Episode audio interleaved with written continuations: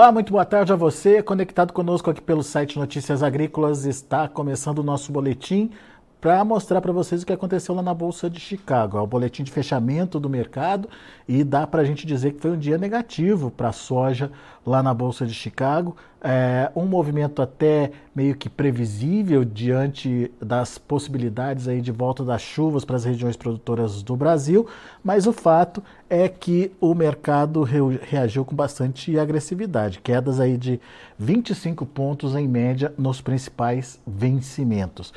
Vamos lá para Curitiba, onde está Eduardo Vanin, direto lá da Agriinvest. Seja bem-vindo, meu amigo. Obrigado por nos ajudar a entender um pouquinho desse mercado. Uh, essa queda em Chicago hoje já meio que era previsível aí, né, Eduardo? Assim que as chuvas voltassem para os radares dos mapas meteorológicos aqui no Brasil, essa situação se confirmaria. E foi isso que aconteceu ou teve mais coisa, Eduardo? Boa tarde, Alexander. Boa tarde a todos. Bom, previsível nunca é. Podemos, podemos dizer que podia acontecer esperado. Inclusive, na terça-feira, é, recomendamos a venda, não do, da soja física, mas do, dos futuros em Chicago. E um dos motivos era esse, a mudança do clima. E aí começou até mais cedo, começou hoje. Hoje já choveu em Goiás, choveu não, 63, lá no Mato Grosso, Tocantins, Maranhão. E é, até essa chuva dessa manhã não, não estava não estava aí no, no, na, na, previsão. E os modelos estão mantendo. Os três modelos, o americano, o alemão e o europeu, estão mantendo chuvas para esse final de semana e para a próxima também. Inclusive estou olhando aqui agora o mapa, está mantendo uma boa semana de chuvas, previsões de boas semanas de chuvas para todo Mato Grosso, Goiás, enfim, para o norte como um todo, pega também São Paulo, pega, Minas, pega Minas Gerais.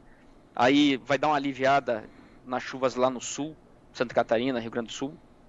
É, de certa forma, são sete dias positivos para benéficos para a soja no, no Brasil. Ô, ô, Eduardo, mesmo essas chuvas voltando agora, a gente consegue estancar as perdas ou a gente ainda dá, é, consegue manter o potencial produtivo? Na nossa opinião aqui na Greenvest, não. Talvez nós fomos os primeiros a cortar a produção do Brasil, especialmente no Mato Grosso, Tocantins também, é, devido ao sofrimento até agora.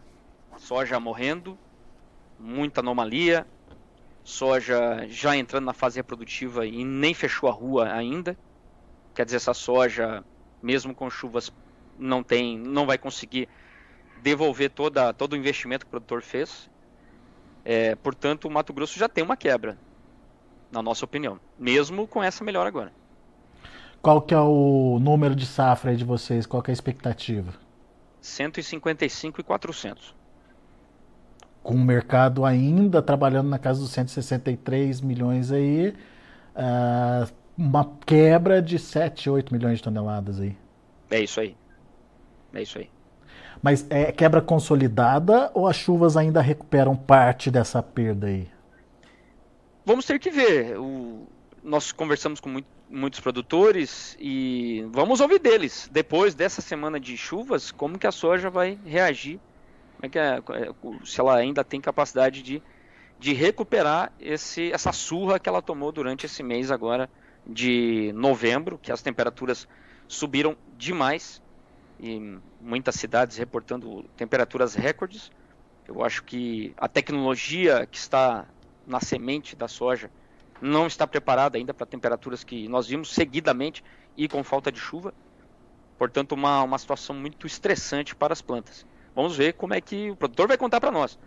Nós aqui do escritório, não vou dizer para você que, que a soja não vai conseguir recuperar. Porém, é uma situação muitíssimo estressante e eu, só, só pelo que já passou até agora, não tem como você acreditar que a produtividade vai superar o ano passado, de jeito nenhum. É, aliás, esse número 155.4 é tá abaixo da projeção do ano passado de vocês, inclusive de vocês da Greenvest, né? Sim, 157 milhões e agora 155, 400 até esse momento. Pois é. O, o Eduardo, tinha um outro fator de digamos, apoio né, às cotações firmes lá em Chicago, que era a demanda da China. Como é que está essa situação e é, ele ainda serve de fator de suporte? A China agora com essa, digamos, tranquilidade do mercado com a volta das chuvas, é, a China pode interromper esse processo mais agressivo de compras? Enfim, qual a expectativa de vocês? Bom, eu quero separar em dois pontos. Primeiro, 155 e 400, que é o nosso número. Faz a soja continuar subindo em Chicago? Na minha opinião, não. Não porque isso não daria tempo para os Estados Unidos é, aumentar suas vendas, recuperar o tempo perdido em termos de programa de exportação. Porque só se recuperar o tempo, o, o a, a, perda de, velo, de ritmo de crescimento do programa americano de exportação aí sim Chicago apertaria o estoque americano e aí Chicago poderia ir para 15 ou mais, dependendo de quanto que o Brasil de, é, acabaria deslocando a demanda lá para, para os Estados Unidos. Para isso, a soja brasileira precisa ficar cara. É isso que tem que acontecer, igual 2022. Em 2022, os prêmios da soja, por exemplo, para embarque em março, saíram ali de 40 centavos por bushel acima de Chicago, e lá durante a safra, lá em fevereiro, já estavam 130 acima. Então, uma grande alta no momento da colheita. Uhum. Aí, aí sim, a demanda foi para os Estados Unidos, porque daí não só o Brasil tinha pouca oferta de soja, mas também acabou ficando é, é, no mesmo valor que a soja americana. Não é o caso agora, então. Não é o caso agora. Agora a gente tem uma soja americana muito mais cara que a nossa. Inclusive, se continuar assim, nós vamos ver de novo processadoras americanas comprando soja brasileira. Igual vimos esse ano para embarque maio e junho. Hoje a conta já fecha. Eu duvido que a soja lá nos Estados Unidos, saindo do meio oeste até a costa do Atlântico, vai chegar mais barata do que a soja brasileira no nível que está agora, por exemplo, para embarque maio. E você vê alguma possibilidade de mudança de prêmios por aqui para tentar adequar essa relação? Sim. Hoje já foi uma, uma pitadinha do que pode acontecer se a quebra for maior do que o, o número que nós estamos estimando. Hoje os prêmios começaram a subir na China já desde a madrugada para embarque em fevereiro e março. Subiu mais um tanto agora de tarde e os prêmios aqui no Brasil subindo também. No geral, uh, de ontem para hoje, aliás, de terça para hoje, os prêmios recuperaram essa queda aí toda de Chicago hoje de 25 centavos. Subiu exatamente 25 centavos. Portanto, o flat price da soja, lá no destino ou aqui mesmo no, no FOB, ficou na mesma.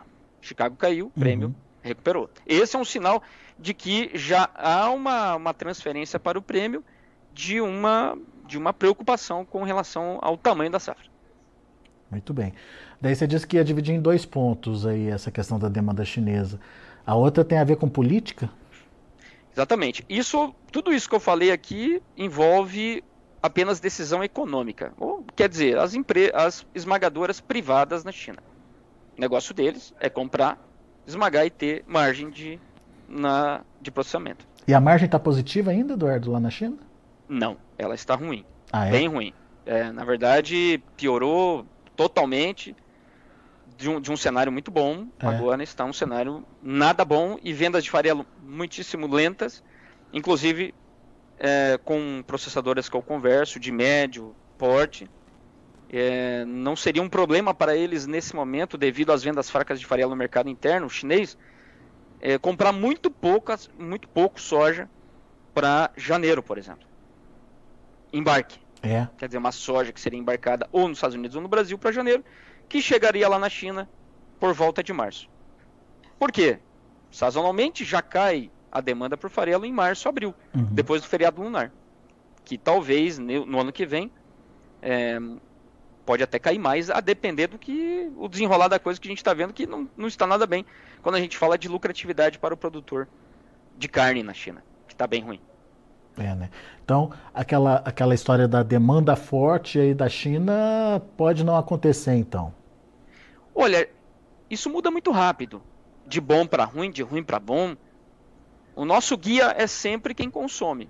E quem consome está perdendo dinheiro, que é o suinocultor. Está uhum. no vermelho, só para vocês uhum. terem uma ideia. o, nesse ano todo, ele teve lucro um mês só. Que não foi, foi Michuruca, inclusive, o lucrinho dele, que foi no mês de agosto. Normalmente, uns quatro meses de prejuízo, março, abril, maio, junho, e depois só lucro. A partir de julho aí começa a melhorar muito a margem deles. E não é o caso. Esse ano a margem do sinocultor ela foi ruim é, todos os meses, com exceção do mês de agosto. Bom, isso pode mudar, tá? Ah, se, né? se, mudar a margem, uhum. muda, muda o jogo. Tá. A gente estava falando do lado econômico e agora o, e o político. O que, que tem a ver a, a política Bom, com, com a compra de que, soja? O que também deu, o que também deu um suporte para Chicago é, foi, foram, as, foi a, foram as compras da Sinograin, que é equivalente à Conab aqui do Brasil. Ela faz a gestão das reservas. E ela comprou, fez, foi feito um jantar duas semanas atrás com as tradings, que acontecia uma vez por ano, mas aí parou em 2017 por causa da guerra comercial, daí veio o Covid, não teve mais. E aí agora retomaram. E depois dessa, dessa, desse jantar, desse encontro, a Sinograin comprou 62 barcos de soja nos Estados Unidos para embarque de dezembro a fevereiro. Realmente um grande volume. E agora veio até na, nas vendas semanais do USDA, já estava bastante esperado pelo mercado, uma venda de quase 4 milhões de toneladas. É, mas aí, aí vem o ponto. Por que comprou tanto? Olha, tem dois motivos. Um, porque a, a comprou pouca soja na Argentina esse ano, devido à quebra. Aí só para entender, quem não conhece, essa soja da Argentina é uma soja com menos óleo. E aí ela aguenta mais tempo de armazenagem. É uma soja, é a soja preferida da Sinograin quando se fala de reserva. E também a soja americana plantada lá nas Dakotas, que sai pelo Pacífico. Essa também é uma soja ideal para longos períodos de armazenagem. Comprou pouco nesse ano, portanto precisa comprar mais. Esse seria o primeiro motivo. O segundo motivo é político. Qual que é o ponto? Vocês, de, é, quem está ouvindo aí deve, estar tá acompanhando a popularidade do Biden não está nada bem. Na verdade, 60 e tantos por cento dos americanos acham que as políticas do Biden só prejudicaram os Estados Unidos. O Trump ainda é elegível e ele está crescendo em popularidade. Isso a gente já está falando do ano que vem. Portanto, para a China não seria nada bom ter o Trump lá de volta, guerra comercial e etc, etc. É isso que dá para entender. Então, nessas últimas duas semanas, os políticos na China, e principalmente o Xi Jinping, é, é, tivemos várias demonstrações de que é, está, estaria mais amigável, mais aberto a retomar conversas com os Estados Unidos, etc, etc e tal. E agora ele se reuniu, se encontrou com o Biden ontem. Parece que foi bom, falaram de várias coisas, Taiwan, etc, etc. Mas no final da, da reunião, depois que o Biden já foi para a entrevista, e aí ele acabou falando que ele mudou de opinião. O, o, o Xi Jinping continua sendo um ditador. Bom, aí azedou o angu. É, bolsas na China caíram de volta. Hum. É, e aí a soja também é, caiu, porque será que a Sinograin vai comprar de novo esse grande volume? Ou só foi aquilo ali e acabou? Não sabemos. Mas enfim, é, é uma faz parte aí desse jogo de xadrez China Estados Unidos, interesses da China, interesses dos Estados Unidos. E a soja é, um, é uma peça nesse, nesse meio aí, no tabuleiro. Agora, qual é o papel da demanda nessa questão da precificação? Essa é, é uma, uma definição do tamanho da demanda chinesa poderia aí é, ajudar a impulsionar ou, ou, reverter essa, esse momento de pressão da soja em Chicago ou no máximo ajuda aí a estabilizar só? Ajuda sim. É, mas tudo depende do tamanho da safra brasileira. Tudo depende das, do tamanho. Primeiro a é oferta, seguinte, depois a demanda, então. Exatamente. A demanda a gente sabe que é mais ou menos. Se tudo correr bem, tiver bastante soja, capacidade de exportação brasileira, é mais ou menos o número que nós temos. Então seria 101, 102 milhões de importação. Uma baita demanda, sem dúvida nenhuma. Mas se o Brasil produzir muito, ainda sobra. No entanto, se o Brasil produz menos, especialmente no norte, porque eu, alguém pode falar o seguinte: olha, não, o Rio Grande do Sul vai bem, etc e tal. Mas é muito diferente uma quebra no norte do Brasil e uma quebra no sul do Brasil. É bem diferente. E é muito diferente também o crescimento da produção nesse ano. Se você somar a América do Sul, você vai ver que o crescimento da produção vem da Argentina. Sim. E aí é bem diferente também. O negócio da Argentina é esmagar a soja. Ela vai exportar soja? Vai. 8 milhões. Sendo desses 8 milhões, 4 milhões para Sinogren. Que vai para a reserva. Portanto, se o, esse ano nós temos aí ingredientes para ver o preço subir mais, mas tudo depende de como que vão ser essas chuvas daqui para frente. Se a, o clima no geral melhorar e não tiver mais aquele estresse que nós vimos aí nas últimas duas semanas de clima e, e secura total. Bom, eu para mim nesse momento o Chicago teria batido suas máximas. Se aquele estresse voltar e a produção for sub 150, aí o bicho pega, aí muda tudo. Porque a quebra é no norte e não no sul. Uhum. E aí é o papel do norte do Brasil, é a primeira soja a ser esmagada, grande parte do programa de exportação está voltado lá para cima, Arco Norte e Santos. Sim. Soja que sai aí de Goiás, é, Mato Grosso, aí muda totalmente. Agora, o, o Eduardo, no começo da conversa, é, você disse o seguinte: é, não venda físico, faça vendas em Chicago. Isso. Por que essa recomendação? Pelo seguinte, nossa visão aqui é de que esse ano de 2024 é o ano em que nós vamos ter alta dos prêmios internos, especialmente quando se fala de norte do Brasil. Mato Grosso, Tocantins, regiões aí. Uhum. Devido à quebra. Sim. E lá na frente nós vamos ter menos milho. Isso parece certo também. A área vai reduzir. Tem números aí que me deixam de cabelo em pé. Não vou nem falar aqui. Uhum. Mas a redução da área do milho safrinha vai ser bem grande. Portanto, o programa do milho vai ser pequeno, menor. Pequeno não, mas men bem menor do que esse ano. Esse ano nós vamos bater 55 milhões até final de janeiro. Portanto, nós vamos ter mais espaço para a soja. Vamos ter menos, menos milho sendo embarcado pelo norte do Brasil, uhum. somando o Santos. E aí vai acabar sobrando mais espaço para a soja.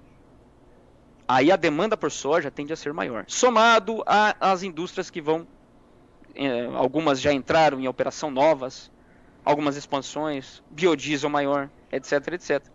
Tudo, tudo acaba trazendo uma sensação de que nós vamos ter uma disputa maior por soja. Porém, como é que eu me posiciono nisso? Aí, aí vai a estratégia correta. Eu não vou dar muitos detalhes aqui, mas essa estratégia ela começa nisso, segurando a soja e vendendo Chicago. Boa. Muito bem, Eduardo dando spoiler, mas quem quiser saber mais detalhes, é isso aí, liga lá para a. Se eu contar todo o filme, você não vai no cinema. É isso aí. Boa, Eduardo Vanin. Mas é, tá dado o recado, acho que ficou muito, muito compreensível o cenário que a gente está passando agora. Obviamente, precisamos de definições sobre o tamanho da oferta aqui no Brasil, precisamos de definições sobre a real necessidade da China aí em termos de demanda e tudo isso vai justificar o próximo preço da soja. O fato é que esse risco que a safra brasileira está passando já começa a mudar aí um pouquinho da história. Exatamente. Muito bom. Resumindo, o que vai definir uh, o movimento dos preços, e eu falo de Chicago e falo dos prêmios, tanto FOB Brasil como lá no custo e frete China, é o, a continuidade desse padrão que parece que está mudando. E eu Estou até, até olhando aqui os mapas. Temos mais chuvas até quinta-feira que vem, pegando todo o norte. É a continuidade desse padrão de melhora. Esse é o, é o que o produtor e quem tiver aí no mercado acompanhando tem que ficar de olho. É a oferta. Brasil Norte. Boa.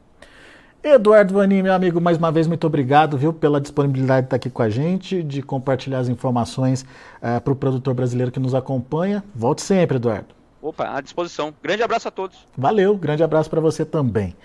Olha aí, Eduardo Vaninha Greenvest trazendo as informações preciosas aí de mercado e principalmente uh, ajudando a gente a entender o que pode acontecer com preços da soja uh, daqui para frente, numa condição em que as perdas já podem ser consideradas, mas a volta das chuvas elas entram numa análise de mercado como favoráveis aí para é, produção aqui no Brasil e isso volta a trazer aí os holofotes para a questão da oferta principalmente. A Agriinvest já reduziu a oferta deles para 155,4 milhões de toneladas, é estimativa para a safra aqui do Brasil, bem longe aí daquela projeção do USDA, da, da própria Conab, é, e abaixo da própria estimativa é, da Agriinvest da safra atual, que era de 157 milhões de toneladas. Então, temos aí um potencial de produção já sendo comprometido. Obviamente, as condições de chuva podem reverter uma parte dessas perdas, talvez, mas aparentemente perdas já se consolidando aí com números bem abaixo daqueles inicialmente previstos para a safra brasileira. Muito bom, deixa eu trazer para vocês os números de fechamento do mercado, como encerraram as negociações lá na Bolsa de Chicago. Você acompanha comigo agora na tela. Vamos lá. Janeiro, 13 dólares e 60 centes por bushel, perdendo 24 pontos mais 75. Março, 13,75, perdendo 24 pontos e meio. Maio, recuando 24 pontos mais 25 a 13 dólares e 86 centes por bushel. E o julho, 13 dólares e 89 centos por bushel, perda de 24 pontos mais 25.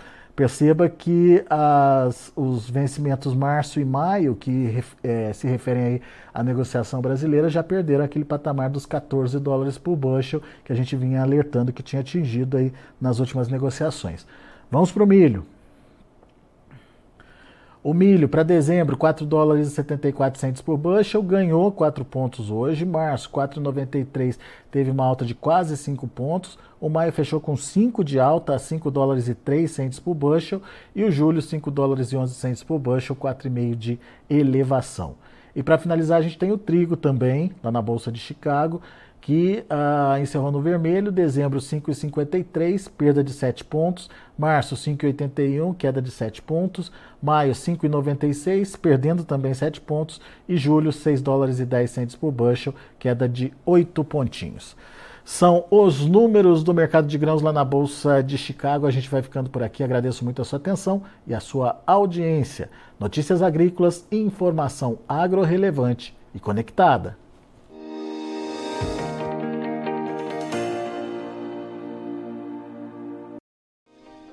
Se inscreva em nossas mídias sociais. No Facebook, Notícias Agrícolas. No Instagram, arroba Notícias Agrícolas. E em nosso Twitter, arroba Norteagri.